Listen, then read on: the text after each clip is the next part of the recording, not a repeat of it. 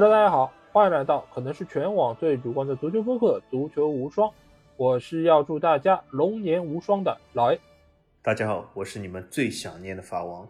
好，首先还是希望大家可以订阅我们的公号“足球无双”，因为在这里，你不但可以听到我们每一期音频节目推送，还可以看到最独特的足球专栏文章。最主要的是，可以看到加入我们粉丝群方式，只要在微信里面搜索“足球无双”或者点击节目详情页就可以找到。期待你的关注和加入。那又到了我们农历除夕之前的最后一期节目了啊！这个也是要在这里提前祝大家龙年快乐。那作为我们节目的一个保留项目啊，每次在农历除夕之前的最后一期节目呢，我们会推出我们的无双春晚啊。也就是说啊，你们如果觉得今年的春晚不好看，对吧？不想看什么科目三，你们不妨就可以来听一听我们的足球无双节目。因为在这期节目之中呢，我们也会给大家带来非常丰富的内容，会带大家回顾过去一年所发生的事情。这个事情呢，包括世界足坛，包括我们节目本身，以及我们主播两个人在这过去一年之中所经历的一些事情啊。所以这个内容还是非常的精彩，而且话题性也非常的多啊。那这里呢，我们首先要先来欢迎法王的回归啊，因为他确实已经离开我们节目 好像很长一段时间了，对吧？因为之前。包括什么英超的赛季中期盘点啊，包括埃弗顿的那个财务的事件啊等等，这几期节目他都没有参与啊。首先，我们先来欢迎法王的回归。好，谢谢大家。那法王，你有没有想大家呢？这么长时间没有出现。嗯，说句实话是有点想啊。当然是，也是我这个消失匿迹的这段时间里面，也是在房间产生了很多流言蜚语啊。那么就像很多这个辟谣一样，就是我出台一下，那么就是最好的辟谣啊。那么所以说。呃，有点这个想念大家，呃，但是呢，我觉得二零二四年呢，呃，是个非常好的好年，而且又是龙年嘛，啊，在这个众多年轻夫妇有帝王梦的年轻夫妇在龙年啊，这个呃努把力的情况下，我觉得啊，法王的回归啊，也是为。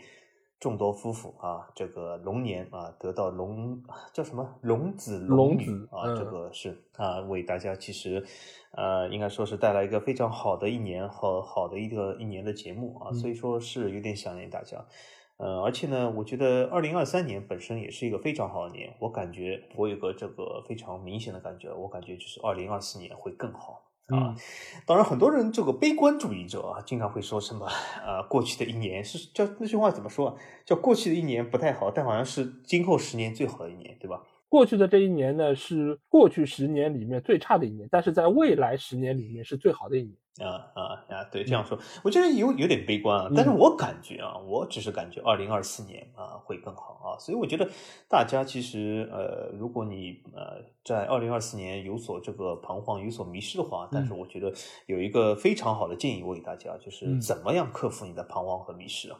就是要多听听足球无双、高卢无双、英超无双这一系列的无双节目啊！听完以后，你就会觉得心情非常的好，觉得世界非常美好啊！所以，所以如果你不相信的话，那没问题啊，你再去听一下就知道了啊。嗯嗯，好，那我们欢迎法王的回归。那这期节目呢，我们会和大家来聊一聊我们在过去这一年中所发生的这些事情。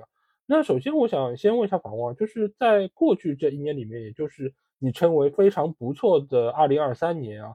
那你做了哪些事情是想要和大家来分享的吗？比如说你看了哪一些电影、哪一些电视剧，或者说是其他的一些什么活动，你想要和大家来聊一聊的吗？嗯呃，首先我肯定讲一些这种娱乐、这种呃我们非常正能量的娱乐相关东西啊啊，那么。呃，老 A 其实提示了我，刚才就是说看了哪些书啊，看哪些电影啊，看这些东西。我发现老 A 其实真的很文艺哦，啊，其实其实至少是比我更文艺。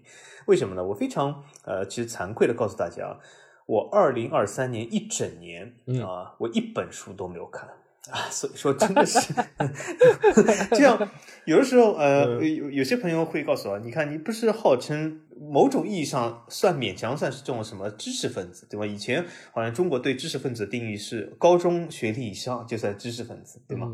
那么也勉强算是知识分子，但是一本书都没看。而且刚才我们在录这个节目前闲聊的时候，老 A 还是推荐我去看一本书，这对我冲击有点大，因为我已经很久没有看书了，而且。这个不是二零二三年的问题啊。嗯，我上一次看书是哪一年，我已经不记得了，我真的已经不记得，这已经就久远到不记得这件事。当然，这我觉得很不好啊。很多人讲这个书还是要看啊，而且就是说最好还是看这种什么纸质书这种东西啊。首先我就没没有这种呃场景去让我看啊，所以说书没有看。那么老爷问我这个电影电视看了吗？哎，这我倒看了一点啊，电视剧看了非常少。电视剧我整个二零二三年，我觉得好像一个都没有看，因为为什么？我最近看了一个电视剧还是《繁花》，是二零二四年看的呀。啊，没有，就只要是那个龙年过去的都行。啊啊啊啊！那么如果是龙年之前的这一年，嗯，这一年是什么年啊？我我们现在是什么年？我们现在是兔年。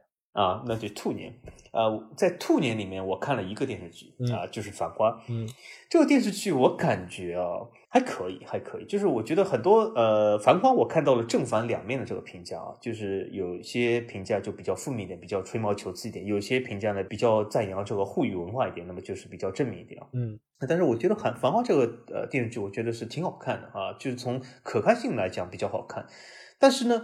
如果你真的要深究，这是不是体现了某种呃沪语文化？这我觉得也未必啊。就是我觉得有一点是什么？你给我感觉就是有很多说上海话的香港人在讲一件香港的事，给我这样的感觉啊。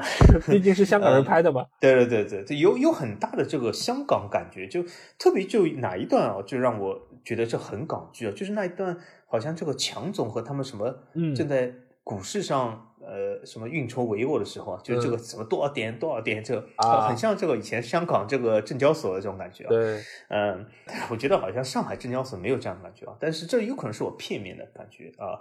呃，就所以我觉得《繁花》，但是呢，抛开这些东西啊，它本身不失为一个非常好的娱乐电视剧，所以我我觉得还是不错的啊。那么电影，电影其实我看了不少，因为二零二三年我在飞机上。待了非常长时间。呃，二零一三年，举个例子啊，我十八小时以上的航班我就坐过两次，才还还多少次？然后还有很多十几小时航班啊。当时我还记得，我有有一次记得我坐航班的时候，正好是在飞机上看英超啊。这个时候也是因为本身英超时间对我来说是不适合的，正好是我睡觉时间。但是那次我正好在飞机上看英超啊，这群里非常热闹，正好讲英超这场比赛，所以我也可以参与，一边看一边参与啊，这个也也挺巧的。那为什么那个时候我会看英超？而且我记得那场比赛是卢顿的比赛。那为什么我去会看一场卢顿的比赛呢？那是因为我这个电影真的是已经看烦了，因为十几小时，对吗？呃，当时好像是去哪里啊？休斯顿还是纽约吧？然后就是十八小时飞机啊，真的是看了非常的烦啊。那么电影都看烦，那么就看一下英超吧。啊，我觉得还行，反正现场直播也是看一下。呃，那么除了这些，就电影我看了很多，但是我呃不得不遗憾的说，我我觉得我看的大部分电影或者每个电影都很难看。就是飞机上大家都知道，都是看这种大片，呃，这种大片就是经常是这种什么侠大战什么侠的，嗯，呃，然后我看了很多这种什么蜘蛛侠第二季，什么变形金刚第几季我已经忘了，反正第六啊，比较第第五，反正呃，然后还有某侠大战某侠，还有一些什么乱七八糟侠，我已经闪电侠不知道什么侠，就是这样的。电影非常多，我觉得每一个都很难看。看了以后真的是有一点觉得呃度日如年啊。这个电视电影，我觉得这呃现在好莱坞的这个大片啊，好像还可以再改进一下。我感觉啊，就是好像就是这个题材比较匮乏一点。而且我还这次看了一个什么电影啊，我也觉得很难看，就是《阿凡达》第几集啊？反正是第二还比较第嗯第二水之道，我觉得非常难看啊，非常难看。真的，这个剧情。我觉得非常一般，而且就非常的主旋律啊。那么还还看了一个电影，还看了一个电影。其实我以前很喜欢这个系列，但这次最新的一集，我觉得彻底毁了我对这个系列的感觉。就是呃，叫《银河护卫队》。护卫队前两集我觉得很好看，而且我觉得这个《银河护卫队》这个科幻的感觉带一点搞笑，我觉得很喜，我很喜欢他这个风格。嗯。可这个第三集我觉得就非常平庸的啊，就是这个剧情，而且。呃，有很多都比较无厘头一点，我觉得，所以我觉得，呃，电影来说不是很惊艳。当然了，呃，我对这个电影的研究没有老 A 深入，就是老 A 他们也是看了很多这种叫什么三大电影节得奖的片啊，呃，但是好像飞机上也没有，也有可能有，你根本不知道这个是三大的片子，呃，也有可能，对对对对，很有可能，因为因为为什么啊？这个我要承认，这个我要向广大听众承认一下，就是飞机上是这样，因为它几百个片子，我随便选，那我只能选我这种听说过的，对吧？这的确像老爷说，这种三大什么我从来没听说过，我就略过了啊。的确是，也是就显得是我是非常孤陋寡闻。其实我我一边在吐槽这种什么什么侠，但是一边我只知道蜘蛛侠，所以。你看，就是这局，所以说，呃，我一直说，认知局限你这个平时的这个生活，那肯定是就我对这个电影的认知真的是局限了我对电影的选择，因为我看来看去啊，我只认识这种各种各样侠啊，所以说最终也是得到了这个我应得的东西啊，非常遗憾啊，所以这就是我二零二三年，但是呢，我二零二三年去了不少地方。我感觉就是呃，给我感觉也非常不错啊，每个地方都非常有特色，而且呢，二零二三年对我来说，我呃，我觉得是一个体育的大年，因为在二零二三年，我觉得在体育的观赏上啊，虽然我在这个书籍、电影、电视剧上其实看的不多，但其实娱乐时间还是很多。为什么？因为。无论哪个人啊，除了那些工作狂以外，无论哪个人，其实都是更喜欢娱乐而不是工作啊。所以说，也包括我在内，所以我也有很多娱乐时间，而且我尽量啊，我的人生目标就是尽量增加我的娱乐时间啊。那么在增加了这么多娱乐时间里面，我其实把大部分时间都给了体育赛事啊。所以说，我觉得我是一个很不错的体育迷啊。那么，二零二三年看了非常多的体育赛事啊，包括了各种各样的球，包括了各种各样的比赛啊。呃，所以也是。拓展了非常开，而且具体的我在《高楼无双》里面也谈到了啊，而且呢，呃，随着这个兔年的结束啊，我还是开展了一个新的这个体育赛事，我之前从来没有涉及过的，我觉得也很新颖啊。以后我再在《高楼无双》里面会啊详细说，所以我觉得。整体来说，二零二三年非常的充实啊，尤其在体育观赛上，而且二零二三年其实，在体育界多多少少也发生了非常多的事啊，所以说，呃，每个都值得盘点。等下我们就会来说一下足球啊这些经典事啊。那么，老 A，你在二零二三年看了什么书呢？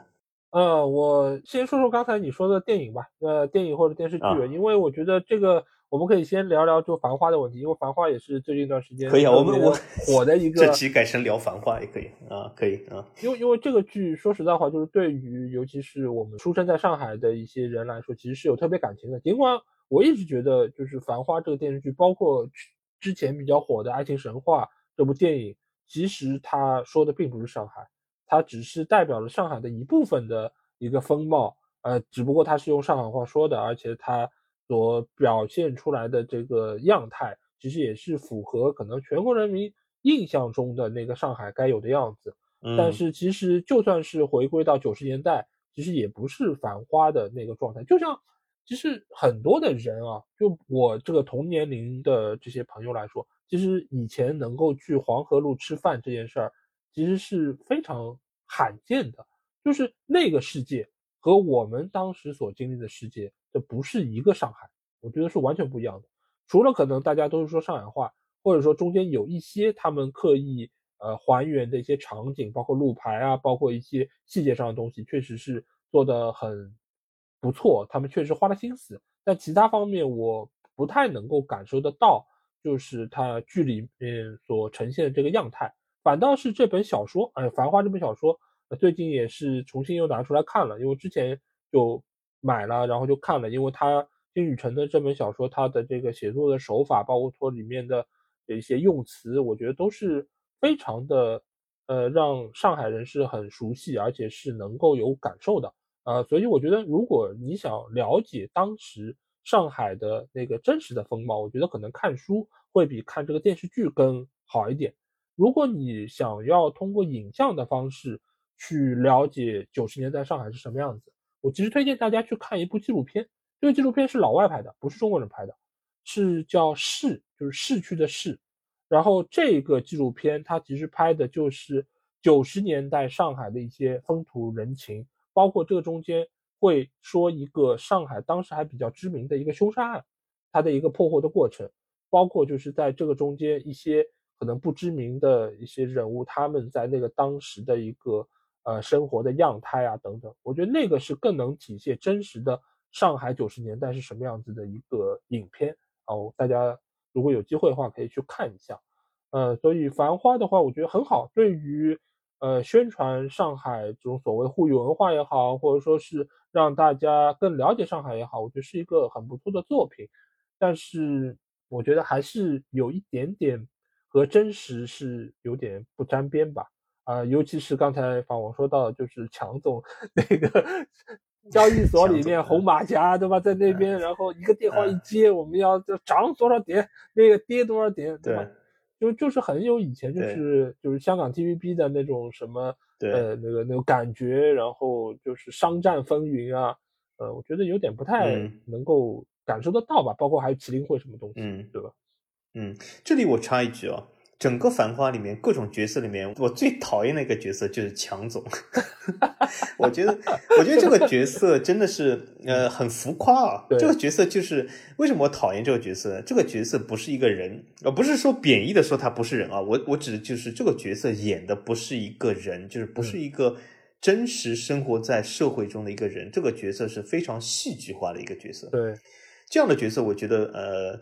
不是我所喜欢，因为一个电影也好，电视剧也好，对吧？虽然我们都知道是呃这种虚构的成分，但是它正因为是接近于生活，所以这种虚构才显得好看。但是强总是一个生活中根本不存在这样的一个太戏剧化的人。嗯，对。而且这个演员黄觉，我一直也不是很喜欢，因为从他过往的一些作品里面，他的这个表现，我只能用两个字来形容啊，就是油腻，特别的油腻。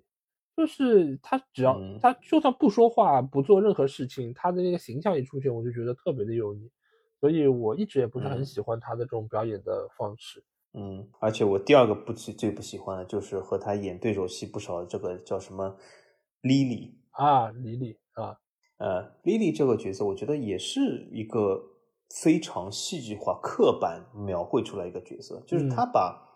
这个所谓的这种饭店老板，或者是这种所谓的什么强总，以前叫什么呃老不是老 A 啊，就 A 先生团队里面这这这个这种人，好像是描绘的非常的高深莫测，对吗？好像呢就是经常的，就是把他这个描绘的非常的高深，或者是非常的什么呃厉害，这我觉得。呃，描绘的太过戏剧化了，就是呃，一个好的角色或者是一个呃性格饱满的角色，其实是应该是体会出不同的这种呃人间的性格。莉莉这样角色，我觉得太商战化或者是太这种呃戏剧化啊，所以我我觉得和强总也是非常像啊。那么为什么强总是最不喜欢他，第二不喜欢？因为我觉得强总就像刚才老爷说的，莉莉这个角色虽然角色不行，这个演员还啊看上去不错，但强总这个演员看上去也不行啊，所以是贵为第一不喜欢。啊，对了，我想问一下法王，这个片子里面有很多的女性角色，你最喜欢里面哪一个女性角色？这里面我最喜欢女性角色，让我想想看啊。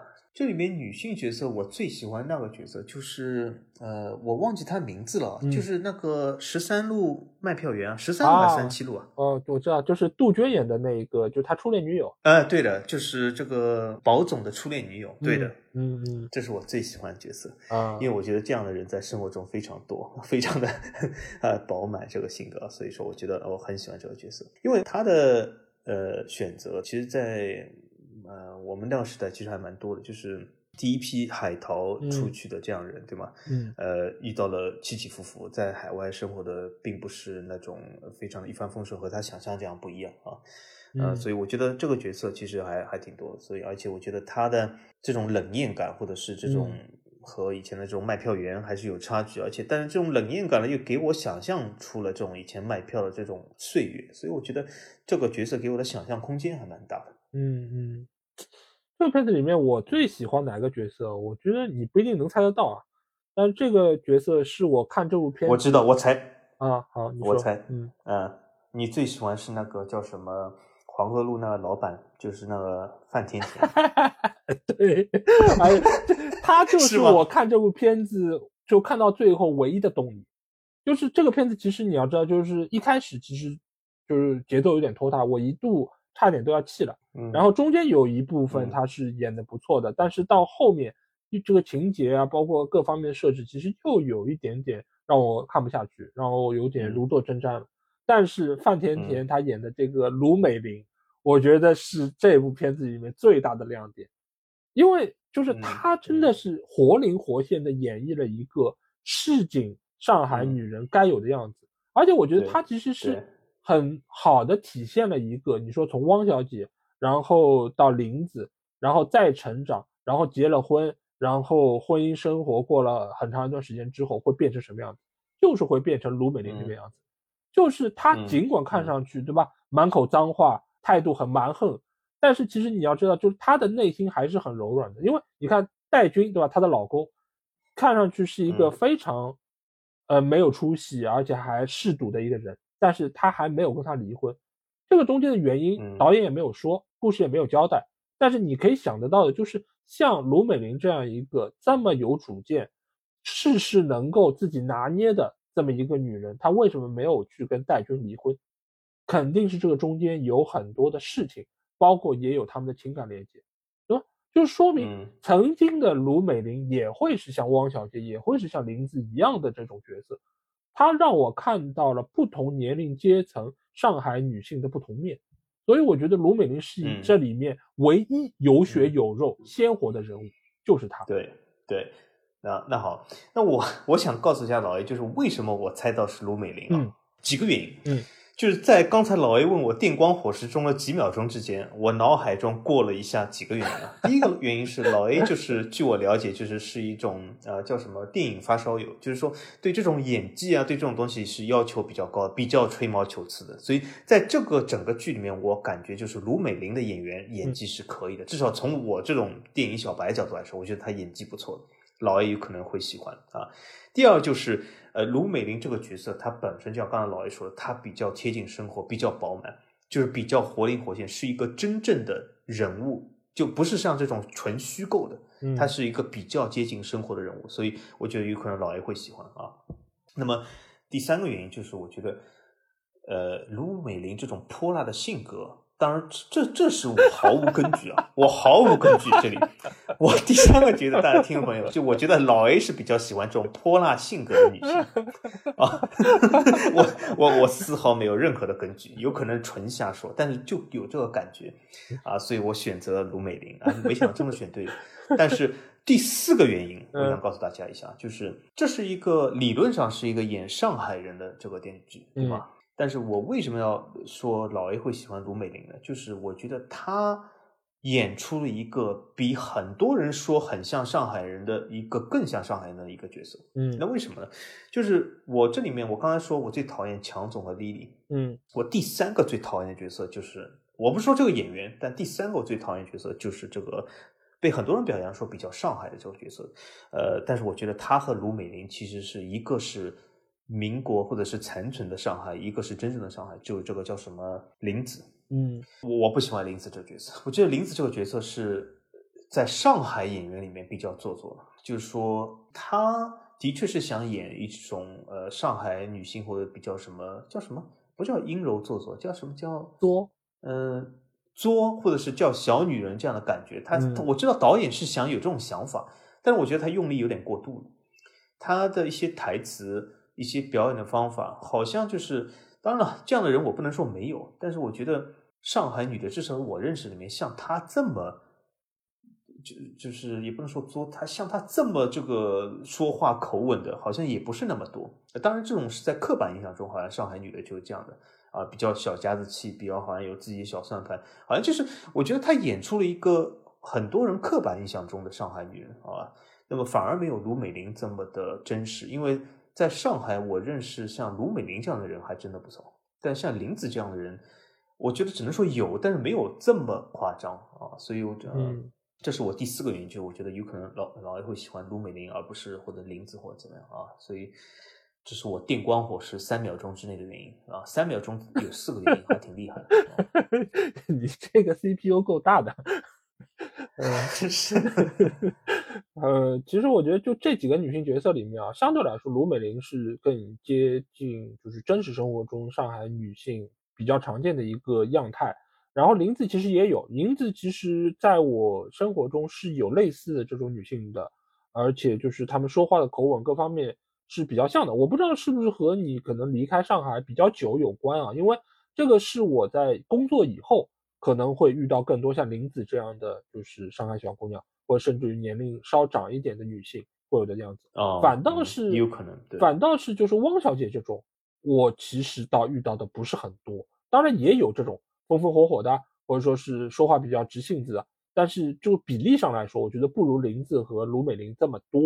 呃，就是汪小姐这种性格，而且汪小姐说实话在里面真的太吵了，不是我会喜欢的这种风格。所以就这部片子，就总体来说，我觉得呃有让人印象深刻的地方，也有让人不够满意的地方。但是我觉得总体来说是一个质量非常上乘的一个作品。所以如果还没有看过的朋友啊，是推荐大家可以去看一下。我们好像在《繁花》这聊了时间 有点太长了，那顺便再来说一说我就是今年做的另外一个事情吧。另外一个事情其实也是花了我。比较多的一些经历啊，就是看脱口秀啊，这个事情其实我相信在很多的，就是上海人这里已经是啊很常见了，因为过去几年其实脱口秀在呃中国在上海其实都非常的流行。那今年我看了不少的线下脱口秀，呃，就是以前我们都要在线上的话会有一些节目嘛，呃，就比如什么脱口秀大会啊，或者其他的一些节目，让我们认识的一些就是脱口秀演员。然后今年呢，我去看了。不同厂牌的几个脱口秀，然后效果的也看了一些，那然后还看了就是喜剧联合国的一些，我觉得总体来说各有特色吧。但是真正让我觉得好的演员不是很多，呃，推荐几个吧。一个就是呃喜剧联合国有一个脱口秀演员，他叫瓜哥啊，瓜哥其实是一个上海话脱口秀的一个演员，那他的这个。包袱啊，包括其他的一些笑料，我觉得还是相当不错的。而且他其实最擅长的是临时的脱口秀，就是他会跟你聊，然后聊的过程里面，然后爆一些梗，然后大家就是哈哈大笑，整体的气氛非常不错啊。这个脱口秀是给我印象很深的。然后效果这边的我其实也看过一些，然后最近给我印象比较深的是一个其实不是很知名的演员，她叫航哥，她是一个女性。但是他的脱口秀之所以好，我觉得就是他的段子，所有的段子其实讲的都是从女性视角出发的一些观点，然后来表达自己的一些意见。这些东西说实话只能在线下，在线上的话一定会被很多的直男癌给喷死。但是在线下听，尽管这个内容还是有一些可能会让男性不是特别舒服的地方，但是我觉得他的这个勇气，包括。我觉得他的这个切入点，我觉得还是非常的不错，而且我觉得确实也能够让更多的人能够直面到很多女性在我们现在这个社会中所面对的一些困境和一些所受到的不公正待遇，所以我觉得这个其实是给我触动还蛮深的。当然，我就是说，如果是大家有机会有时间的话，也是推荐大家去听一下脱口秀，尤其是这种线下脱口秀，因为整体的这个气氛会更好。而且就是也能够和演员更近，那这样的话，我觉得就是你能够更好的感受他这个所带给你的语言的艺术啊。所以今年可能在文艺作品方面，我可能呃就是比较多的就是看脱口秀，然后还有就是看电影电视剧，这就是比较多。今年应该还有一个另外电视剧，宝宝没看吗？就是《漫长的季节》，这个我觉得应该你也是看了的吧？嗯，《漫长的季节》是今年是不是讲一个？东北人干嘛的？好像是杀了人什么的，对吗？对对对，是的。呃，如果是今年的话，我看过这个东西。呃，这个东西其实呃，好像我记得好像还是在 Netflix 上是中文电视剧最火的一个。嗯，哦，排第一，是吧？呃，我看了这个东西啊，这个。呃，但是好像我记得是很久以前的事，也是算兔年的吗？就这个电视剧，我记得剧情还是蛮绕的啊。我我那我个人感觉，我个人感觉啊，我觉得这个电视剧比《繁花》更好看啊。就是这个电视剧很让我期待下一集。呃，《繁花》说句实话，好像到二十来集以后。我已经眼睛不看了，主要是跟大家在群里聊天，就耳朵听一下。但是这个电视剧我是一直盯着看的，我就记得记得里面的剧情好像还是蛮跌宕的，好像是他的一个儿子被一个和一个女的谈恋爱，然后这个女的其实好像有点怂恿他去。作案啊什么什么，是吧？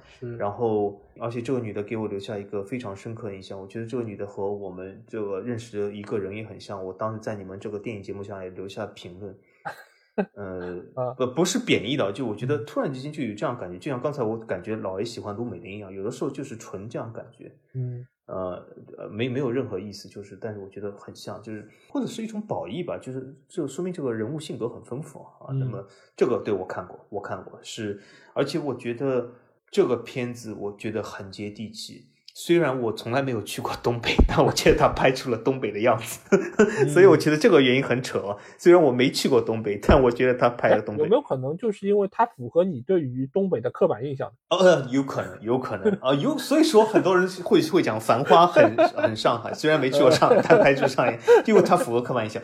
对，这我承认，就是在我的刻板印象里面，东北就这个样子的。嗯，啊，他的确拍出了这个刻板印象，没错。对，嗯嗯。对，所以其实我觉得今年好的影视作品还是蛮多的啊，所以其实也是占据了我们平时业余生活中比较多的时间。但是除了这些休闲时间之外呢，另外一个休闲的项目肯定就是看球啊。那今年法王，你觉得就是在世界足坛有一些什么样的事情是给你留下了比较深刻的印象的吗？今年我觉得毫无质疑，世界足坛是一个大年啊，就是有非常多的呃，应该说是创纪录或者创世纪的事发生。对吧？大家其实回顾一下，今年这个整个足坛，呃，我不说这种什么世界杯或者欧洲杯这样的东西，但是其实足坛里面除了这种所谓的杯以外，有很多这个事在今年非常大都发生了啊。比如说我们这个大家最喜欢的两个球员梅罗，对吧？梅罗在整个兔年里面都发生了自己人生中重大的这个转折或者是重大的决定，对吧？一个是。应该说是代表了整个欧洲足坛第一个啊跨入了这个所谓的沙特联赛。对吧？嗯，这个在二零二三年开年的时候，我记得是一个非常重大事件。因为为什么当时他去的时候，正好有几个节点啊？我给大家就是回顾一下，为什么当时冲击力大啊？一个冲击力是当时的沙特和现在沙特不一样。现在因为有很多这种欧洲球员都去，当然他们现在都要回来了，说明我就像我印证了我们以前说的那句话啊，沙特就告诉你这个钱你不一定拿得到啊。但是当时 C 罗去的时候，很多人都没有去啊，所以说从这个角度来说，他当时是的确是有个划时代意义的啊。呃，另外一个就是他去的这个节点非常微妙。为什么微妙？两个微妙，一个是他基本我不能说是完全被开除，但基本是被曼联彻底赶出去的，对吗？还有一个就是他被曼联赶走去了沙特的节点，正好是所谓的大家觉得是他的这个竞争对手的梅西拿到这个所谓的这个世界杯的时候，对吧？就一个上天，一个下地。这个时候其实是非常微妙，我觉得，呃，各种心酸嘛，或者是各种这个心理心理活动非常多啊，所以是个大事。那么另外一个大事很明显就是我们这个梅西，对吧？除了呃，在拿完世界杯以后，虽然虽然哦，这里我要指正一下啊，就是我们说是二零二三年是世界杯本不应该被提起，但是。我这里学一下国际足联，虽然说世界杯不配作为评选标准，但是他仍然得到了世界最佳球员。那么国际足联这样说，那么我也只能这样说啊，就是我们这个梅西拿到了世界杯以后，他去了美职联啊，美国大联盟，也是一个非常重大决定，因为这标志什么？这标志了梅罗，呃，过去近二十年的这样的所谓的争锋啊，应该是划上了一个。呃，封号为什么说是一个封号呢？因为我发现现在梅罗粉丝还是不能放过他们。本来我是划上一个句号，但是梅罗粉丝还是耿耿于怀，对吧？这次连迈阿密对这个利利亚德这个友谊赛都能吵起来啊，对吗？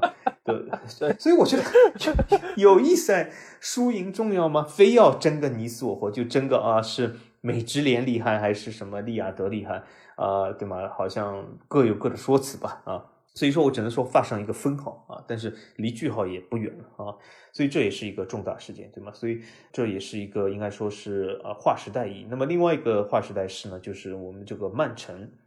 曾几何时啊，曼城和巴黎一直是难兄难弟啊，就是说为所谓的什么土豪永远拿不到欧洲杯。哎，这次啊这个曼城拿到了冠军杯啊，所以说欧冠。那么从这个角度来说，我我当时就说，我感觉曼城会赢。为什么？因为巴黎一直是处于尴尬的地位，曼城夺冠，巴黎会更尴尬。所以说这个曼城夺冠也是一个应该说是呃比较重要的划时代意义。虽然我并不一定喜欢曼城，但是他的确夺冠也是一个重大的这个意义。啊，当然他的夺冠也是配合这个哈兰德，对吗？成为这个所谓的射手王，但是他不是国际足联最佳球员啊，这点还是要说的。那另外一件这个大事呢，就是呃，今年虽然没有这种非常大的杯赛，但是有这个女足世界杯，而且女足世界杯还是在我生活的地方发生的，但是我一场都没有去，而且这个女足世界杯看比赛还能发球票。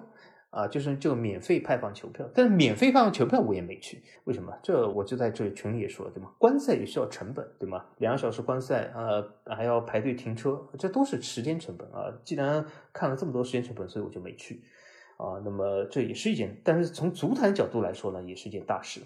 那么最后一件比较大的事呢，其实呃，老 A 甚至还专门做了一期节目。就是这次关于埃弗顿扣分的事，嗯啊，那为什么我会把它列为一件大事呢？几个原因，就就是我们在很多联赛中，对吧？有些这种扣分啊，或者什么勒令降级，这些事还蛮多的，但都是都是在这种比较不靠谱的这种联赛，意甲什么这种东西。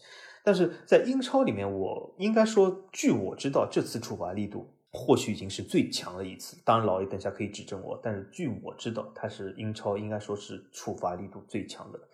呃，扣了这么多分，对吧？让埃弗顿其实基本就是完全是处于降级区之内，而且巧就巧在什么？就是今天呃坐办公室里坐在我旁边那个人，他是埃弗顿铁杆球迷啊，他本来就是这个利物浦那里的人啊，他是喜欢埃弗顿。他今天还告诉我，这个太不公平了，而且他说埃弗顿还要再被扣分，这太不公平了啊！怎么怎么怎么怎么说？然后经典台词来了，他问我，哎，你喜欢足球吗？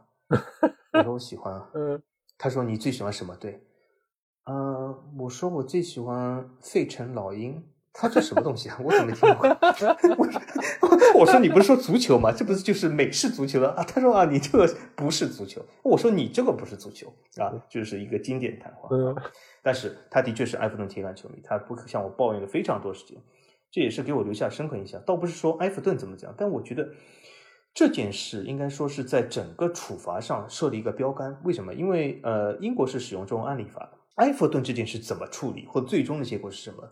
我相信会成为今后英超十几二十年的一个标杆，就是今后这样的违规就是以这个处罚力度啊，所以说我觉得是在法律的角度来说是有一个标志性事件啊，这对英超整个日后的局势引起了非常大的这个效果或者作用。而且埃弗顿大家不要小看埃埃弗顿啊，但我只是和我旁边那个同事开下玩笑，我也是和他一样清楚知道埃弗顿。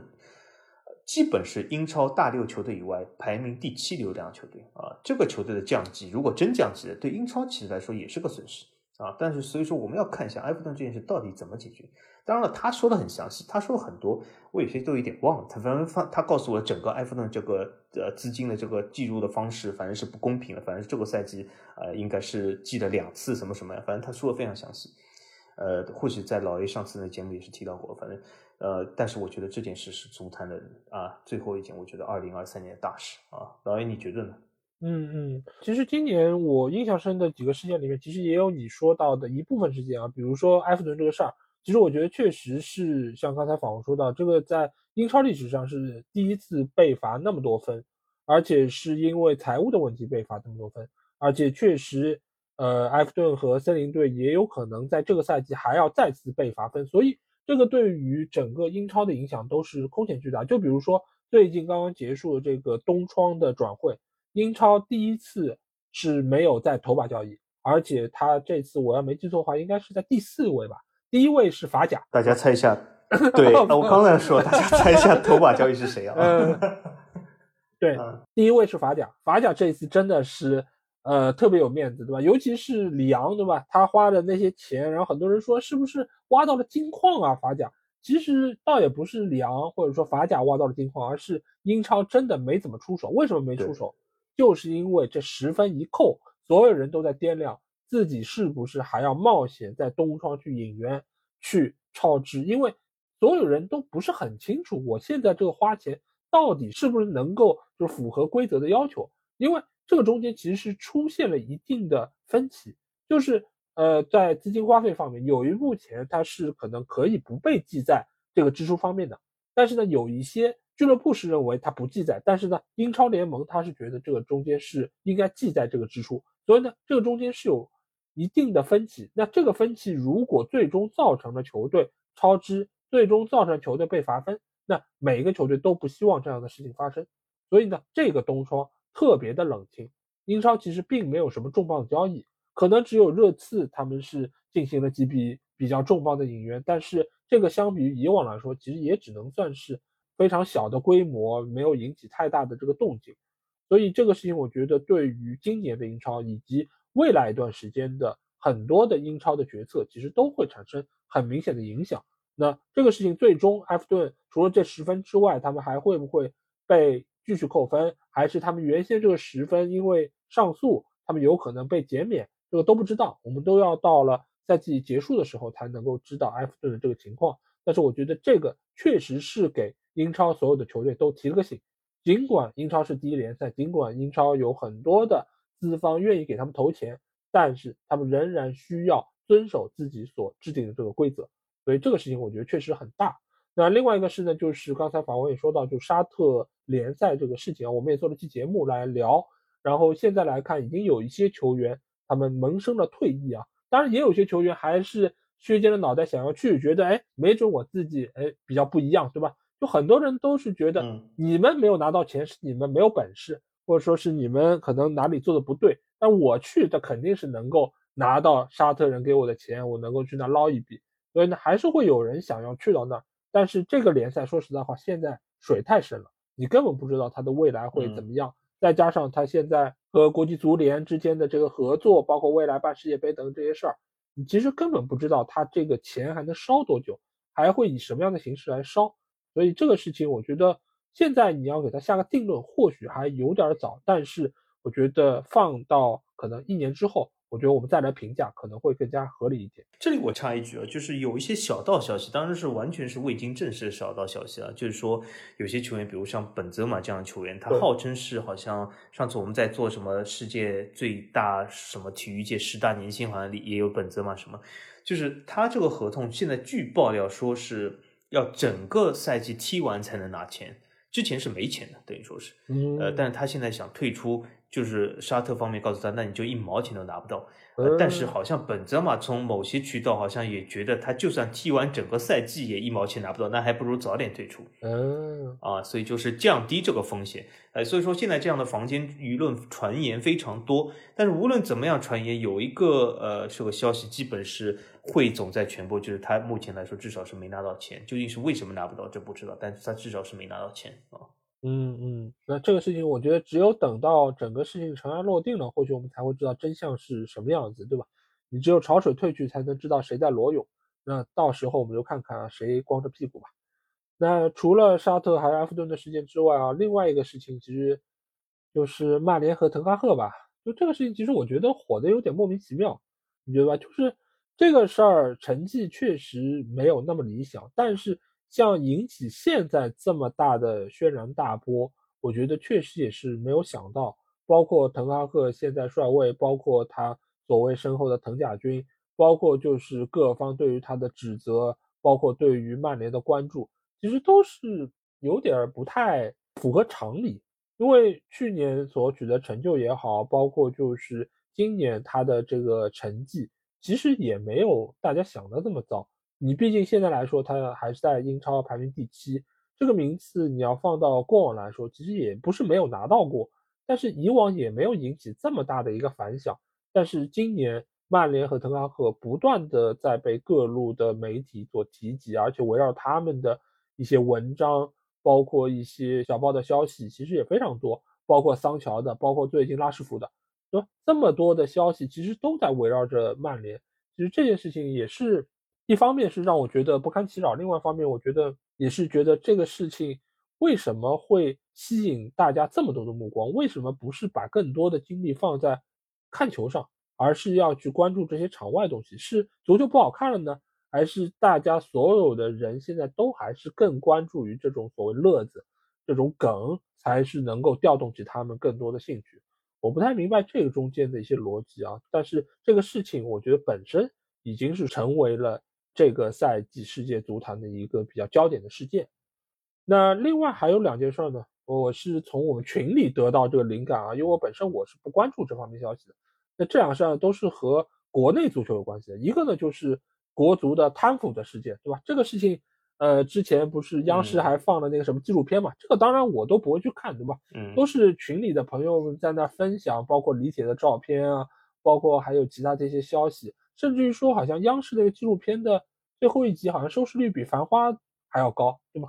我我不知道，反正 就就是反正受到各方的关注。但是很多人看完之后，丢下了一句话，对吧？就说什么都没拍啊，对吧？就是大家希望能够通过这个纪录片看到一点好像幕后的消息、一些劲爆的东西，但是最后发现什么都没拍，就给央视贡献收视率了。这个其实我觉得也是蛮有意思的。这个其实呃也和就是现在中国足球，包括国家队球迷所展现出来的一些特质是一样的，就是看嘛要看的，但看完之后又觉得就是到底看的是个什么东西，就和看国足的比赛是一样的，就是每次都说这比赛太烂了，我不看。但是每次你会发现收视率还巨高，然后群里还一直在讨论，对吗？就是包括这次亚洲杯的表现什么的。这个我觉得就是很纠结的中国队的球迷所展现出来的 这么一个情绪吧。然后另外一件事情也是最近刚刚发生的，对吧？就是 C 罗的商业赛然后黄了这件事儿。这个事儿我觉得本身也很奇怪，就是当年对吧？梅西来踢商业赛代表阿根廷国家队来的时候，那件事情其实我们还讨论过，然后还说，呃，当时有人从看台上跳下去，为了。和梅西拥抱一下什么的哦，特别勇敢厉害。但是 C 罗这个比赛居然都没有举办成功，呃，这个我觉得也很奇怪。就是你既然来都来了，对吧？而且票都卖了，最后居然就黄了。说嘛，说是 C 罗好像受伤了，但是他伤不伤？难道比赛开始之前你不知道吗？这个伤其实也不是一天两天了，而且包括这次跟迈阿密那个比赛不也没上嘛，对吧？也是说受伤了。那他这个伤说明。不是说在深圳多待一天就能够好的，那这么的一个情况之下，为什么还把他请来了，而且还在对外卖票，然后最后嘛，实在没法上场了，才说要退票，才怎么样？我觉得这个事情其实也是很老 A，我告诉你为什么啊？好，这是有原因的，而且他不上这两场，据这个热心的网友分析，他原因是不一样的。嗯啊。第一场他不上，就是和这个在深圳举行，他不上是因为他看不起中国球迷。第二场他不上是因为他怕梅西。你看，所以从据我们这个呃美粉分析，你看这是背后的确是有原因的，这两个原因而且是不一样的啊。所以说，嗯，这背后的大旗非常的大啊。好，那这个其实我也不知道这个原因到底是不是这样，但是这个整个的逻辑。无论是从商业赛的这个商业逻辑来说，还是从比赛的这个竞技的逻辑来说，我觉得都是让我觉得匪夷所思啊。呃，当然也有坊间传闻说是因为这个卖票卖的不太好，然后如果要让这个 C 罗去踢比赛，然后回头还得给他天价的出场费，那他们就亏了啊，所以造成了这个索性就不履约，然后就这个事情就就此了断了。那我觉得这个逻辑其实我觉得也不太成立吧。因为 C 罗的粉丝不是很多的嘛，对吧？就是就他们的这个对于罗总的喜爱程度，去现场看场他的球花个大几千的，那不是就毛毛雨嘛，对吧？毕竟你看在赛场之外有这么多人拿着手机去拍他，花几万块钱为了能够跟他合个影什么的，不不也挺多的嘛？我是不太相信这个卖票卖的不好这个事儿，我觉得或许还是主办方在一开始这个。这个组织的工作上面还是有所缺失吧，就是没有搞清楚 C 罗他到底这个身体状况是什么样子。那但是就算是身体不好，但是过来对吧？直播带个货是不是还是可以的？这个商业方面的这个履约还是可以做到的。啊，但是总体来说，我觉得还是给中国这个商业赛事留下了比较多的一些负面的东西吧。那接下去我们来聊一聊，就是我们做节目方面的一些话题吧。法王在过去一年，你有哪一些就是节目中的一些话题啊，或者说是一些地方给你留下了比较深刻印象的？嗯，我看了一下我们过去这个一年做的这个节目啊，呃，我初看一下，我就是感觉有三期给我留下非常深的印象啊。但是这三期里面有一期是我最喜欢。那么，呃，首先这个精选三期是哪三期？一个是我们当时做了一个我很喜欢系列，就是讲这个球场系列。嗯啊，那球场系列里面，其中有一集其实也是讲了一些呃很多已已经流传很久的这种所谓的谣言，或者是这种所谓的刻板印象，或者是不理解啊。就比如说，呃，有一个经常说的。就是米兰双雄为什么不建球场啊？那一集我觉得是应该说是一个很好的契机，就向大家解释一下到底背后发生什么原因，而不是大家很多人想的啊，就是什么政府不让我建然后这种这种东西啊。啊，这是我啊最喜欢的三期之一。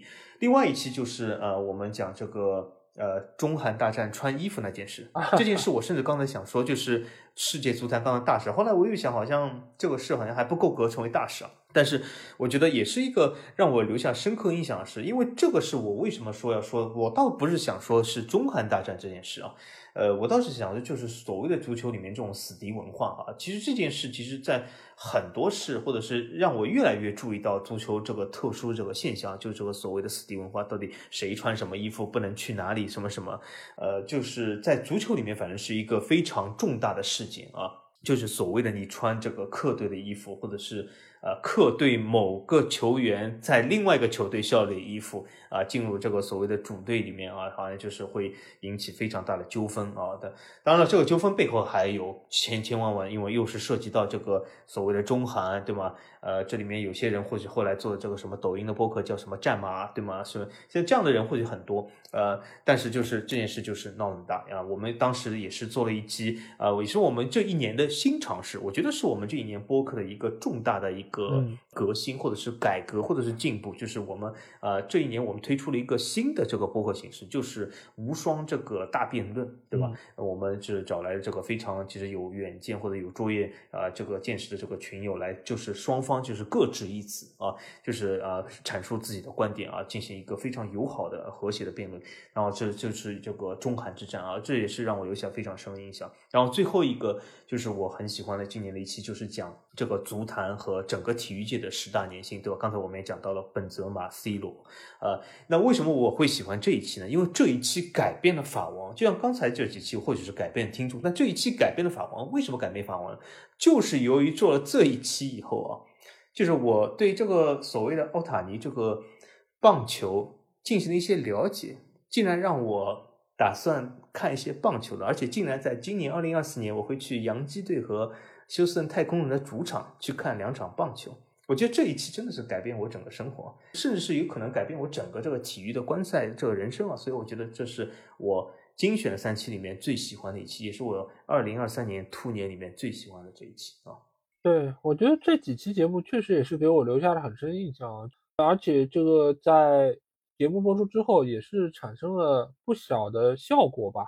呃，尤其是我刚才法王提到，就是这个无双的辩论啊，这个其实我觉得本身这个形式就非常新颖。除了这个组织这个辩友这个工作稍微复杂一点之外，对吧？因为以前做节目只要我跟法王对好就可以了，但是现在我们可能需要。和一些就从来没有做过播客的一些听众，让他们参与到节目之中，而且他们需要在节目之中，就是把他们的观点能够非常清晰的表达出来。这个本身其实，呃，没有做过播客或者说没有参与过播客的人是比较难以想象，就是这个难度在哪里。因为你想要把自己的想法能够在短时间之内能够组织语言，甚至于在对方对于你的观点进行反驳的情况下，能够快速的找到对方的。这个论点里面的漏洞，然后进行攻击，然后来阐述自己观点，这个本身就是一个难度很大的事儿。除非可能你在工作中就是经常吃开口饭的，你就是需要就是耍嘴皮子，那可能这个难度会小一点。但是作为一般人来说，其实这个难度是很大的。但是在我们那几期节目之中的众多辩手，他们的表现都相当的出色，而且他们都能够把自己的意见原原本本非常好的表达清楚。我觉得真的。是让我觉得非常的欣喜，而且也是给到我之后再做此类节目一个非常大的信心啊！因为一开始其实我心里也没有底，我不知道节目会做成什么样子，呃，但是这几期节目做完之后，我觉得是非常成功的，而且我也在这里啊对所有来参与我们节目的这个嘉宾表示感谢啊，真的是非常成功。然后除了无双论战之外，另外一个系列也是我很喜欢的，但是这个系列在播出之后引起的争议更大一点。那就是我们的足球无双金球奖，对吧？我记得很清楚，就有人在评论区问你们有什么资格，对吧？搞金球奖，对吧 就是感觉，嗯，这个事情就是难道是你们说了算的吗？还是怎么样？但其实这个事情我们也说得很清楚，这个金球奖的这个结果不是来源于我们，而是来源于所有为我们这个节目投票的一些朋友他们的意见，对吧？让哈兰德拿到最佳球员。并不是我的个人想法，而是众多网友他们一票一票投出来的，他们的投票要比梅西的得票更多，所以哈兰德当选，这个就这么简单。但是我觉得能够有一个渠道给到听众，能够让普通人都有机会投出自己的一票，发表自己的观点，我觉得本身就是一件非常了不起的事情。这个我觉得也不是在给我们节目贴金，而是我们觉得现在我们看了太多所谓什么足球老师啊、足球专家啊，他们在那边投票，他们在那边侃侃而谈，但是其实投票这个事情原本就是一个公民最基本的权利，我们只不过把它用到了足球上而已。那这个事情我觉得是很正常的，而且是一个很合理的事情。那能够把这个事儿搞出来，我觉得本身也是非常的不错，而且。明年这个事儿，我把话放这儿，我们肯定还要搞，而且这个奖项可能会变得更加细致，而且会希望有更多的朋友参与进来，来我们这个足球无双的金球奖。那我们到时候看看结果会是什么样子。那第三个系列其实就是刚才访问提到，就是球场系列。这个球场系列之所以我觉得会让我印象深刻，很重要的一点就和去年我们做的什么胸前赞助啊。这种类型的内容是一样的，就是没有什么人要看的，没有什么人要听的。但是呢，它的意义我觉得是非常重大的。这个是对于大家了解足球这项运动是非常有帮助的。即便只有一个人听，或者就算是没有人听，我觉得这个节目该做，我们也是要做的。因为这个真的是一个，无论是对于我个人来说，还是对于普通球迷来说，都是非常有帮助的一个内容。啊，所以就这几个系列，我觉得是我比较喜欢而且印象深刻的。但是如果说是最喜欢的节目啊，最喜欢节目其实离我们现在已经有点久远，就差不多一年之前啊，我们做的一期节目，那期节目其实也是引起了很多争议。法王肯定我一说你就能想起来是哪一期啊？这期节目呢就是宠儿和弃婴。那期节目下面引起最大争议的是什么？就是说简中什么意思啊？法王，你还记得吗？哦哦，是吗？哦，原来是那期节目下的啊。这个话题我记得，但已经不记得是哪期节目下的这个评论了。但是啊，是原来是那期啊。嗯，对，因为这期节目呢，很巧的就是小宇宙推荐了，就正好把我们这期节目推到了首页上，所以呢，使得更多的听众可以听到我们这期节目。当然，也让更多的听众没有办法接受我们所谓的简中啊。说实话，简中这个事儿，我现在想起来，到底什么叫简中呢？之后我当然也和很多人解释过什么叫简中，但是我用一个最近刚刚发生的一个事儿来和大家解释一下什么叫简中，可能能够把这个事情说的比较清楚一点。我不知道法王有没有看最近一个短视频，就是英国有一个钢琴的演奏家在公共的场合演奏钢琴，然后在这个时候呢，镜头呢拍到了其他的一些中国的游客。他原本是要邀请他们进来一起跳舞，但是后来呢，这个没有成功。但是呢，中国的这些游客就过来和这个英国的艺术家就进行交涉了，意思就是说，你能不能把这段影像给删掉？那英国人就问他们为什么要删掉？对方就说我们是签了保密协议的，那我们不能让我们的形象在你的这个镜头里面出现。那英国人就说这个是公共场合，那我有没有犯什么法呢？那对方就是不断强调，我们是国家媒体的，我们是那个中央电视台的，我们是签了保密协议的，呃，所以就是这个事情你就要按照我们说的做。那这个事情里面你会发现，有中国人，有英语很流利的中国人，也有当地的华裔的英国人。那这个过程之中，他们所用的这个手段，他们所用的话术，他们所用的方式，这个就是很纯正的简中的方式。无论你是说英语的，还是你就是英国人，你做出来的事儿，你的这个态度，你的这个叙事方式，就是非常减重的。那这个就叫减重。这个事情我知道，那我 我我为什么知道呢？说来话长啊，就是有一个朋友，就我本来不知道这些，但他问我这件事从法律的角度怎么看。嗯，那我就说什么事呢？到底发生什么事？他就把这个视频发给我看啊，他说就是这件事。那我说，那什么法律角度的？他就说他的问题是这样，嗯，他从法律角度来说，他们和电视台签了隐私协议，他们为什么没有权让那个呃旁边拍这个钢琴弹奏这个英国人删掉他们这个视频？那我说，这我觉得是非常明显的，为什么？嗯，他们和电视台签的隐私协议，他们是在那个协议中的甲方和乙方，但是这个拍摄。钢琴自己弹钢琴那个人是没有涉事的第三方，你的隐私协议是针对于你签协议的对方，但是你不能要求和这个协议无关的第三方删除你这个信息，对对吧？这是我说，就是这个从法律角度来说，实在太清晰了。他没有这个权利要求一个第三方完全不相干的人去删除他第三方制作视频，因为那那他说什么情况下他才可以要求他删除？我说就是当你这伙人和这个钢琴师也签过隐私协议时，对对吧？你可以说他违反了隐私协议，所以你要删除。但他们之间有隐私协议吧？没有。所以我觉得，我我告诉他，从法律角度来说，这个事情如果要真的上 court 的话。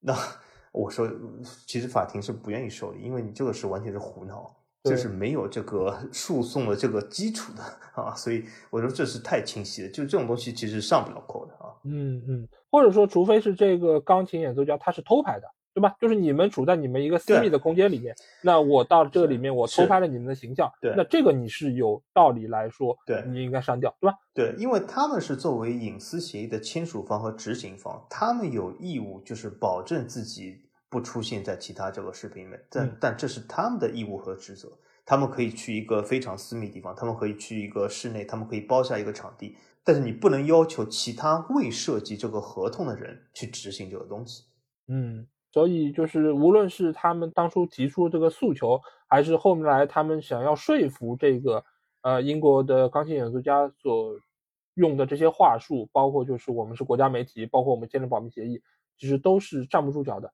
而且这个事情本身，我觉得原本他们是不愿意露脸，但是现在反而是让更多的人认识了他们。但这个事情，我我想延伸一点啊。嗯。就这个事情，很多人只是看到这里结束，但我想到了，我我突然间脑补了一个画面啊，嗯，就是他们为为什么会有这个保密协议啊？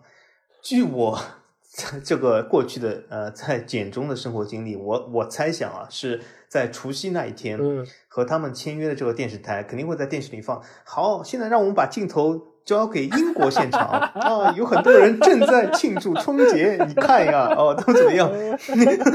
但是没想到这是好几天前录的，甚至是一个月前录的，是，对吧？他们这件事如果不爆出来，啊，大家都不知道原来这些电视台录制手法，对吧？所谓的什么英国现场，其实这些现场人一个月前都已经录好了啊。是，嗯，你知道太多了。哈 哈当然，我觉得他们在当时用这样的话术，其实或许就是可能这个场景换到国内，他们可能就能够用这个方式来达到他们的目的。但是这里是英国，对吧？从始至终，对方问的一句话就是：“我这个行为是被允许的吗？是合法的吗？是合法的就能做，法无禁止，对吧？即可为。”这个我觉得是一个在很多地方都是一个常识的一个事儿，但是在简中这里或许可能不太一样吧。好，那我们在说完了我们的节目啊，那我们来聊一聊，就是在群里或者说在评论里面，有没有哪一些的观点或者说哪些意见给你留下了比较深的印象吗？呃，我不能说呃有一些特别的这种话或者观点，但是有一些话和这种观点呢，我觉得还是有非常大印象。我总结起来就是。从我们这个足球粉丝角度来说，我首先说，大家其实啊喜欢足球的人能够聚在一起，这是非常不容易的，也是非常难得的啊，我觉得非常开心，而且大家就很多足球粉丝是非常的可爱，真的是很可爱。但是我觉得也有几个现象，就是让我觉得非常有意思，就是哪些现象？就是从我们这些呃群里面的一些言论，我就可以看出一个现象是什么？就是我感觉足球粉丝啊，我不能说全世界的足球粉丝，只能说我们群里的足球粉丝还是比较恋旧的。嗯，就是在这个梅罗已经。半退休状态下，对吧？大家还是把这个梅罗啊是作为一个热议话题啊，或者是在呃很多这个观点上，对吗？也是非常的怀旧，就是好像就是觉得呃足球不是一个与时俱进的东西，或者是足球是一个停滞的东西，就是某个人曾经非常厉害，他会永远厉害下去。这个人典型就是举个例子来说，就是最近这个穆里尼奥事件，对吧？嗯，穆里尼奥。呃，被这个罗马队呃解雇了，对吧？对。但是很多人认为穆里尼奥还能去英超，或者是还能去些豪门啊。但是呃，他未曾想过，就是为什么啊？作为罗马来说，甚至在意意甲不是一个一流球队，意甲的一个二流球队开除了一个教练。就是这个意甲的二流球队都认为他已经不适合担当意甲二流球队水准的教练了啊！但是很多人觉得他意甲本身也不是一个一流联赛，也就是一个二流联赛的二流球队的教练被开除了。但大大大家很多人还是认为他能够去一一线球队或者是一流联赛的一流球队啊！所以说这就是一些当然了，我承认就是穆里尼奥曾经辉煌过，他曾经有一个非常辉煌的履历，但是足球是一个呃动态的东西，对吗？它以前厉害不代表现在厉害，所以说很多东西这是一个呃，应该说刻板印象还是比较深啊，这是一个现象。还有一个现象就是，我感觉就是大家对中国足球真的很关切，就是你发现我们群里有一些话题 引起热议，就讨论度很强啊。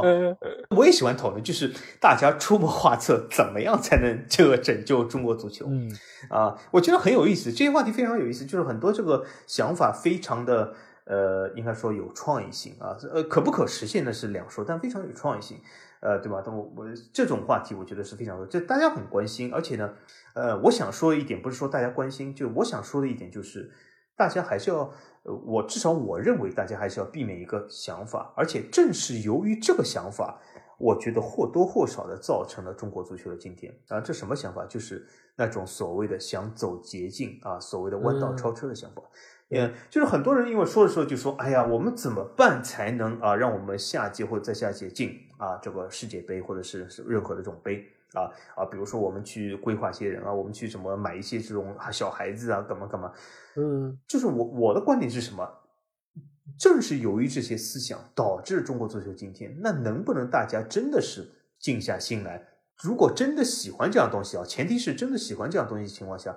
好好的发展这个东西，别去追求今天或者明天的成绩，能不能就是把这样东西真正的发展起来，以后再看这个成绩啊，而不是急功近利的，或者想总是想永远在想走捷径。我觉得中国足球走到今天这一步，害惨中国足球的，并不是很多人说，哎呀，这种水平不高什么，其实就是这种所谓的走捷径的思维在背后啊。所以，呃，这我觉得是另外一个。还是比较有意思、留下深刻印象的话题啊。嗯嗯，我觉得想走捷径这个事儿吧，其实不仅仅是在中国足球，而是贯穿在这个社会的各个面，对吧？就方方面面，其实都是想能够在最短时间里面达到所要的效果，而没有人说我们是可以静下心来，踏踏实实做点事儿，把这个事儿能够做好落实，然后一步一步的慢慢产生效果。没有人是这个样子，而且也没有人说我会定一个很长的规划。就像所有的事情，好像过了三年，过了五年，好像这个情况就不一样了，就能不能还有这个事儿都不好说。所以呢，一定要抓紧时间，赶紧的把这个事儿，我们得出效果、出成绩，然后能够写到自己的政绩里面。啊，所以我觉得这个事儿，你要怨足球或者说怨球迷，其实我觉得也怨不着，因为这个。国家这社会就这样，那怎么办呢？你要让所有人都改变这固有的想法，谈何容易呢？对吧？呃，只能说吧，就是如果中国足球不好不好看，那就不看了呗，对吧？何必给自己找罪受呢？对吧？就像我刚才说到，就是明明知道不好看还去看，让自己恶心了，然后整天在那给国足算分，何必呢？干点啥不好呢？所以我觉得这个其实是一个事儿，另外一个事儿，其实我要谈到的和这件事儿也挺像的。法王其实也在群里说过好几次这个事儿，就是有很多人他们在那抱怨假球还有误判，对吧？这个事儿其实也是很常见的，就是在那抱怨这个不好，抱怨那个不好，然后最后呢还是死乞白赖继续看，对吧？而不是说这个事儿我们呃去理性的看待它到底是怎么造成的，你认为是误判，你认为是假球的这么一个局面。而且最近我正好是看到了一句话啊，是王小波说的啊。他说，如果生活中存在着完全不能解释的事儿，那很有可能是因为有我们所不知道的事实，而不知道的原因呢，是我们并不想真正的知道这个原因。就是这个事儿，其实它是有背后的逻辑和原因的，但是很多人他不愿意相信这个原因。就是你告诉他这个事儿，它不是假球，这个事儿就是一个偶发现象，或者说就是因为。人为的造成了一些判罚上面的问题，造成这个结果，但是他们不信，他们就信这个东西是假球，对吗？就这个事情，一方面就是这个事实是不是这样，且两说，但是另外一件事情就是他们根本不愿意去相信那个真正的所谓的现实，他们只愿意相信自己相信的东西，所以在他们看来就是不断的抱怨，最后不断的再次面对这个事情，所以我觉得这个事情其实也很好解决啊，一个呢就是。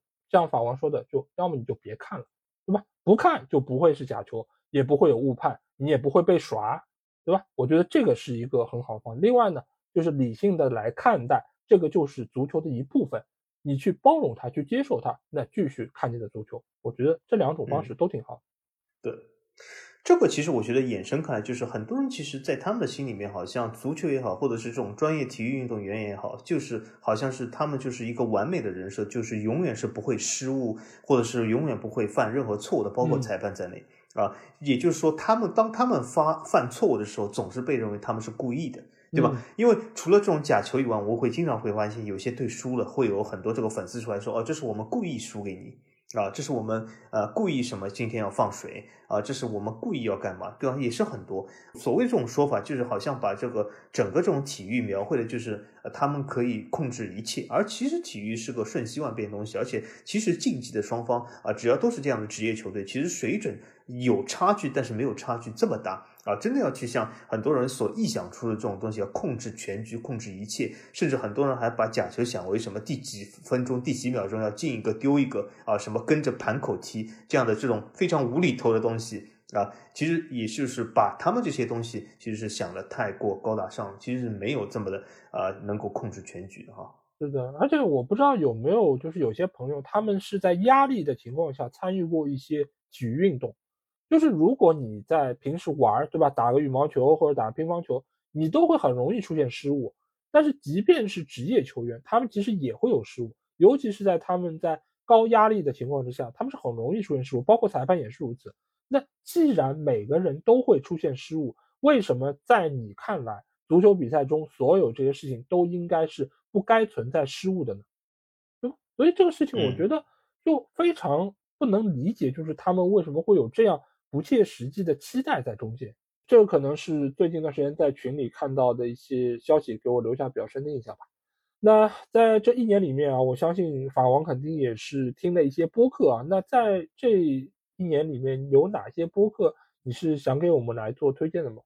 呃，这一年里面，我想说，这个中文媒体播客好像呃变化并不大啊。那么为什么呢？就是呃，从我个人的这个收听来说，我觉得呃和上一年相比啊，所增加的新的东西好像不是那么多。但是呢，呃，另外一个好事就是之前我这个订阅的播客，我觉得他们的水准还是呃保持在线，所以说我仍然是他们这个订阅用户，所以还在继续听。那么和我们去年的这一期。呃，相比有什么变化呢？我觉得没有变化的一点是，那有一些播客，我觉得他们还是总体来说水准不错。比如说，我之前已经推荐过的一个呃非足球类，呃应该说是广泛领域类的一个播客，叫东腔西调。我觉得这个播客做的还是仍然是非常不错的啊，还是值得推荐。那么一些新的播客呢，我觉得有两个好像新的和去年来说，我好像没有提到过，或者是新的，就是我觉得还可以。一个就是，也是一个广域领域的这个播客，叫随口说美国啊，我觉得他说的还可以。呃，如果你可以忍受他这个口音的话，虽然是有点口音，但是我觉得内容是不错。他这口音有点像我们这个骆明老师啊，就是 好像有这种湖南或者是长沙这样的口音啊。呃，这是我猜想啊。那么另外一个节目就是呃讲这个美式橄榄球节目啊，三档十八啊，我觉得还蛮有意思，讲的还可以。虽然说是有的时候他节目比较长，稍显枯燥一点，但是呃主要你仔细听，能够听得下来，我觉得还是可以。而且呃，他这个名字我觉得起的非常好。那为什么他起的非常好呢？就是他。这个名字给了我一种这种在绝境中这个保留希望的这样感觉。那为什么？因为三档十八，大家都知道对吗？橄榄球每四档你要推十码，但如果你已经推了三档，还只剩一档的情况下，你已经你还要推十八码，这代表什么？代表你之前三档推的是负八，因为你本身四档要推十码，但你三档只 要最后一档要推十八码，三档十八的情况下，那真的是绝境。对吧？因为你前三档推了负八，你最后一档推十八嘛，这是非常困难的啊。但是呢，你要说它完全不可能、不可实现嘛，那也未必啊。所以我觉得它这个名字起的非常好，也是非常有创意啊。呃，这个名字我真的很喜欢啊，所以我推着推荐一下啊。这基本就是呃，我这个应该说是听的这个播客，但是呢。嗯，呃，这里我想点一个现象，就是其实老 A 下面有一个问题，其实呃还没有完全提到，但是我想说一下，就是我发现一个很有意思的现象，就是好像这个再次印证了我我感觉，呃，华人或者是真的，我这里想说的就不只是所谓简中啊，就是整个华人群体，我觉得喜欢体育或者是这种所谓的体育播客还是真的很少，呃，感觉为什么？我给大家举个例子啊。因为我觉得二零二三年真的是个播客大年，或者是体育播客大年。那为什么呢？我举个例子来说，如果呃你打开 Spotify 这种东西，对吗？你你随便搜个球队呃，比如说你搜个篮球球队、棒球球队，什么球队都可以。一搜出来，比如说这个篮球队、棒球队、橄榄球队，他就光做这个队的博客，不是说其他这种呃广泛的什么棒球、橄榄球整个联盟里，只说这个队就有四五十个。啊，这真的是我我我听都来不及。有的是因为我只是在车上听这种所谓的播客，有的时候我点都来不及，太多了，已经是过去一天。他们而且每天都做，我觉得是个大爆发。而且呢，很多这个球员，包括什么吹样什么，都在二零二三年开了自己播客，因为现在播客很容易，对吧？你拿个手机就可以录。嗯。啊，而且这些球星他们又有很多这种渠道，请来其他球员和他们一起说。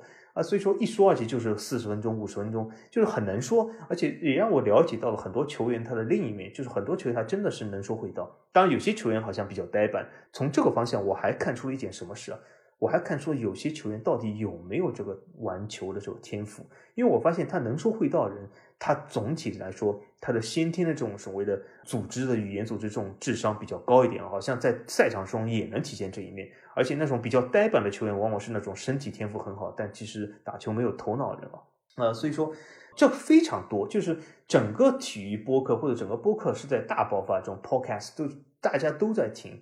呃，因为这收听渠道很多，你开车的时候，对吧？你地铁的时候都可以听。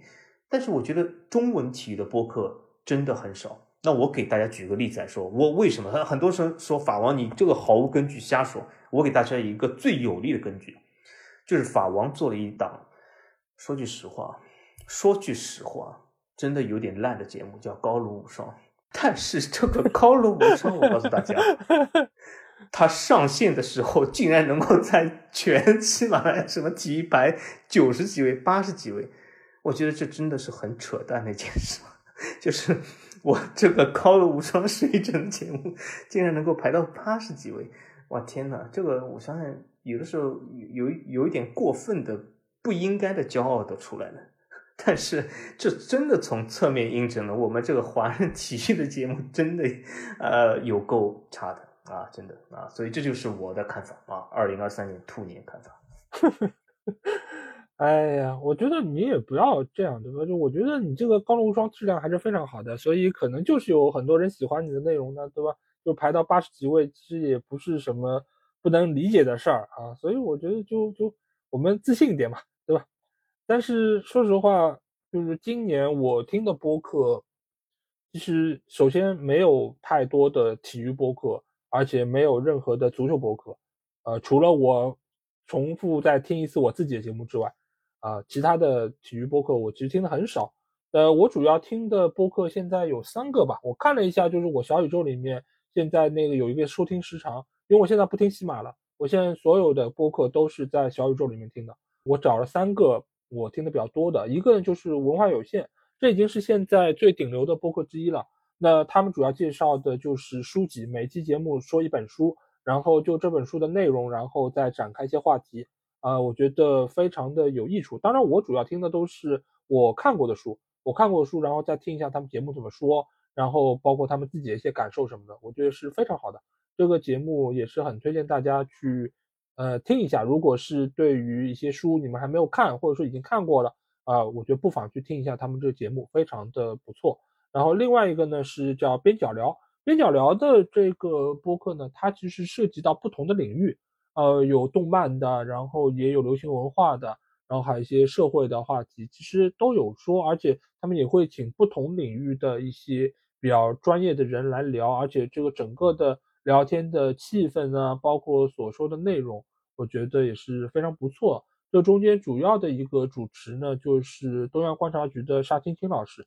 就是他来，就是呃组织的，包括还有其他的一些嘉宾也都会来聊，所以呃这个是我今年可能听的比较多的播客。然后另外一个呢，就是我刚才有说到的，就是那个上海话的脱口秀啊，就是瓜哥的呃一个播客节目啊，叫三幺零电波啊。这个如果是能听懂上海话的朋友，我觉得是非常推荐大家可以去听一下的。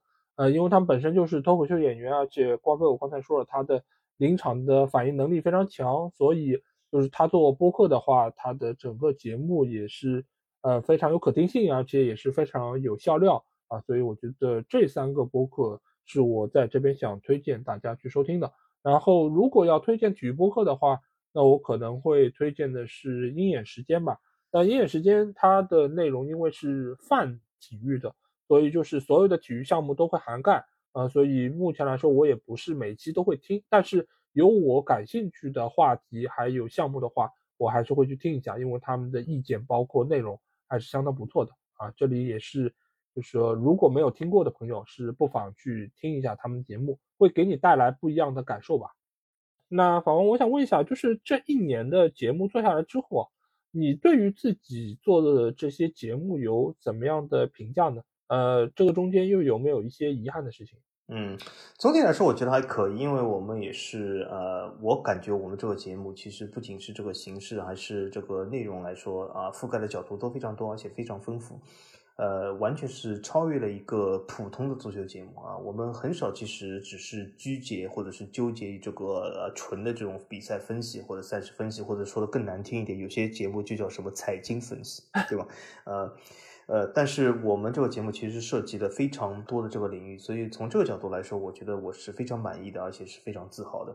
但如果说，遗憾的话，其实我一直有遗憾。为什么？因为我感觉每次节目和老 A 做完以后，我总有啊一些想法从心头里蹦出。哎，这个东西，你看，我现在想到，刚才在节目时候没有想到啊。因为我们这个节目形式也是，我们其实没有这种所谓的这种呃草稿，或者是这种每个字读出，完全是这个即兴讲。那么从这个角度来说，我就是发现，就是每次做完以后，我都有很多这种东西忘了讲了。甚至我有的时候自己录《高露无双》的时候，我录完以后都发现，哎，我刚才竟然没讲这个啊，也很遗憾。所以说，这种遗憾的。呃，事情经常性的发生，也是说明我们这个呃内容涉及的非常广泛啊，所以说总是可以有一些新的想法或者新的东西，或者有一些东西漏了说。啊，也因此，呃，总是会有做下一期节目这种冲动啊，也是让我们这个呃节目应该说是呃非常持久。我们这个节目做了多少年，我已经忘记了，反正是很非常多年了啊，一个多年的这个资深的这个播客啊，甚至以后都成为这个播客界的老干部，对吗？我们一直呃看不上这些足坛的老干部，但是我觉得我们有可能成为播客界的老干部，对吗？后后面的这个后浪有可能以后要推我们。啊，但是我遗憾是，几乎是每一季都有啊，呃，都觉得就是好像有些点还没有说到，或者是没有说清楚，或者是没有解释清楚，而且是造成了就是有些问题被我们听众反复的提出，就是我觉得我感觉有个原因就是我们或许没有解释清楚啊，所以我觉得是遗憾和呃这个满意啊完呃都有的，双边都有的这个总体来说，这过去一年是这样的。嗯嗯，这一年的节目做下来，其实我的感受和法王一样，就是我们进行了很多尝试，而且这些尝试，我觉得是收到了不错效果。那这个其实就是可能我们做节目最大的收获吧。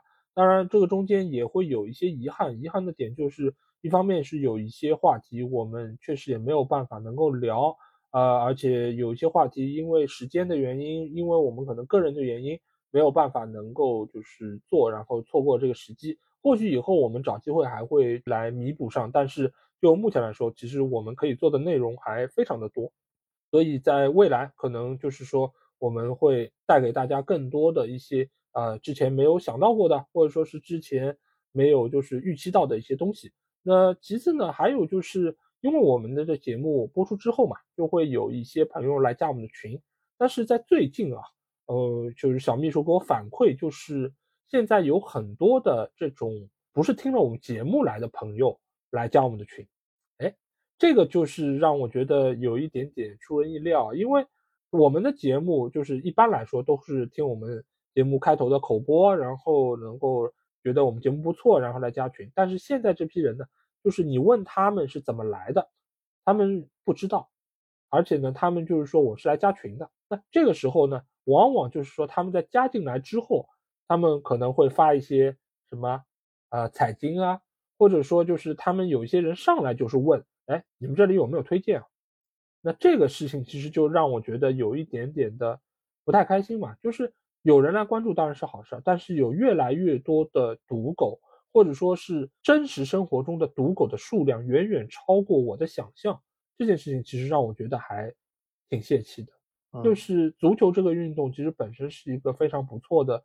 一个很健康的运动，但是为什么有这么多人好像不买点儿，然后不听点推荐，好像就没有办法把这个球看下去了？这个其实是让我觉得，在有人来关注的时候，然后就会觉得还有点不开心的地方，因为以往我觉得有人来关注来加群，我都很开心。那么我是希望能够有更多的人来参与，然后让整个群更变得更加活跃，有更多的新血液能够进来。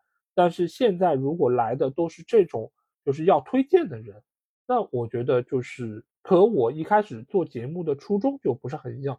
当然我也不知道怎么来规避啊，因为据我了解，就是他们很多的人知道我们节目都是通过搜“足球”两个字，因为我们节目名称叫“足球无双”嘛。那他们搜“足球”两个字，我们的节目就会跳的比较靠前。然后他们看到有加群的方式，那他们就会来加群。那这个过程里面其实就会造成很多其实并不是我们想要的这种受众来看到我们这个节目，所以这个事情我觉得也很难说是我们节目的问题，那最多只能说是现在足球在我们这边这个大环境确实是可能出现了或多或少的一些问题，造成了有这么多的啊这些赌狗。就是误入到我们节目之中吧，那所以这可能是我在这一年做节目过程里面遇到的一些小小的遗憾吧。那我想问一下法王，就是那我们这节目又做了一年了，对吧？到四月份的时候，应该是已经要做了四年时间了。那你觉得对于未来新的一年的我们的节目，你有些什么样的构想或者计划吗？呃，如果说具体的构想的计划来说，我是没有，因为我们这个节目其实就是最大的一个特色，就是我们永远是啊跟随这个啊，也我刚才说就是很多人他们就是不能与时俱进，但是我们这个节目一直在自我革新、自我变化中，我们永远是跟随这个啊时代的进步啊，所以说呃整个时代在进步，我们的节目也会进步，呃，但是从这个呃节目的角度来说，我觉得呃整个二零二四年我还是非常期待，因为。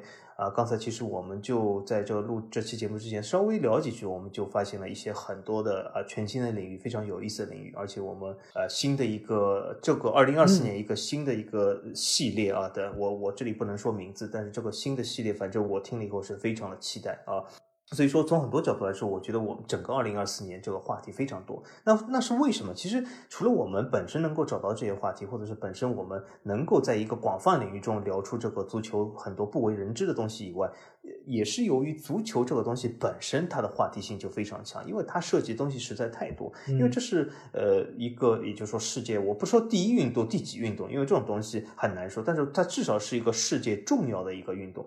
因为作为一个世界非常重要的运动，它涉及的面面，或者是它涉及的方方面面是非常的多。它不仅是在体育领域，它甚至涉及在这个金融领域、财经领域、生活领域各种方向啊，甚至足球还和就是其他很多这个生活中的事是息息相关。包括我们的这种明星啊，包括这种什么基建啊，都非常相关，也是它可以涉及到生活中的几乎任何一个方面啊，所以他的话题真的是非常多，而且是取之不尽，用之不竭啊，所以这对整个二零二四年是我我甚至觉得应该说二零二四或者二零二五甚至不需要什么规划，都是这种呃所谓的话题就是信手拈来，所以我觉得整体来说，足球它是一个无穷尽的宝藏，但是这个宝藏我觉得是有待去发掘。那么为什么这么多人他不去发掘它，呃，而是就是比如说老是比如说像老 A 刚才说的，就纠结于什么啊推送啊什么财经啊这样东西，我觉得这是一个本身他们生活中的自己的认知的局限，这非常遗憾。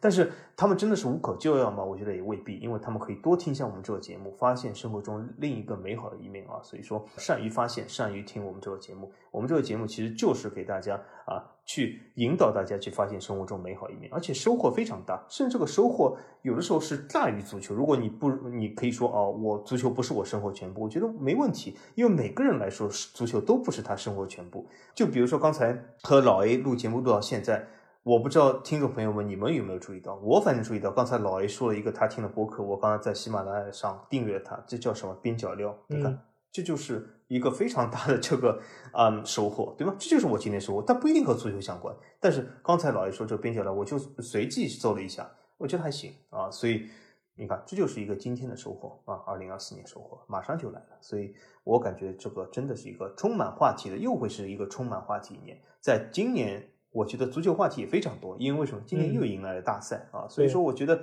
话题和大赛都即将来临。这个大赛是什么？啊，不是你们想现在正在举行亚洲杯哦，这说一下。我觉得未来一年真的是有很多想做的事儿啊，因为，呃，我们在过去一年其实做了很多的内容，包括我们也是得到了平台的推荐，包括得到了他们的肯定，同时呢，我们也是完成了我们第二个付费专题，对吗？同城死敌系列在去年底已经结束了啊。那这个我觉得是一个大工程。那既然这个大工程结束了，我们接下去的一个系列肯定会是一个全新的，而且是能够带给大家更多内容的这么一个系列。那刚才我和法王在节目录制之前，已经基本上把这个大致的框架给定下来。那未来我们可能就是去筹备，然后去找资料。那回头大家就是嗯，静待我们节目上线就 OK 了。那我觉得在未来一年呢，我们还是会持续的陪伴大家。然后争取还是能够做到每个礼拜都有新的内容带给大家，然后也希望可以和大家在节目上或者说在群里有更多的交流和沟通。同时呢，我们也会尝试更多的一些新的东西，包括我们说的节目的内容，包括我像今年已经开始在各个平台做解说，这个事情其实并没有说从粉丝上可以给我带来多大的一些帮助。同时呢，很多时候还是。需要依靠我本身播客的这些听众去给我捧场，这里也很感谢大家去能够收看我的这个直播解说。那这个其实也是我的一个尝试，我也是想看一看，就是在这样的一个情况下，我能不能够把一场比赛啊一两个小时，我能够把它很好的给大家拆解清楚，能够和大家一起共同来看一场球。因为我们以前说我们看球就只能自己坐在电视机前，最多就是在群里大家聊聊天。这个感受是很好，但是我在现在解说的过程中，有人可以在旁边评论区给我直接实时的打字，我也可以通过自己的麦克风去把我的意见实时的和各个观众来进行沟通、来互动。我觉得这个形式本身就非常的好。那既然能够有这样的形式，那我们为什么不多尝试一下呢？包括就是这几年，我其实一直也有会把一些音频内容做成视频，尽管这个事情。说实话，有一点点吃力不讨好吧，因为呃很花时间，而且这个视频的制作的难度确实也比较大一点，所以我确实也没有办法能够有太多的一些数量带给大家。但是我还是想要尝试，希望能够拓宽这个边界，能够让更多的观众能够来看到我们的节目，能够让更多人认识我们。所以在新的一年，我们还是会尽我们的所能。带给大家一些新的内容、新的节目，希望大家能够更喜欢足球多一点，更喜欢英超，更喜欢呃法王的一些就是美式体育。那现在他也在不断的看更多的项目，我相信也会让更多的人喜欢上这些项目，喜欢上这些运动。所以我觉得这个可能都是我们从个人层面出发带给各位的一些小小的影响。同时呢，我们也在受到更多观众。所反哺给我们的影响，我们其实，在每一天也能够得到所有听众很多的帮助。所以在这里，在我们呃农历兔年的最后一期足球无双节目中，我要在这里就是和所有的听众说一声，感谢大家过去一年收听我们节目，也感谢大家能够持续的关注我们。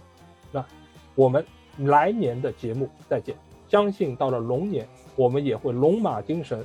做出更好的节目带给大家。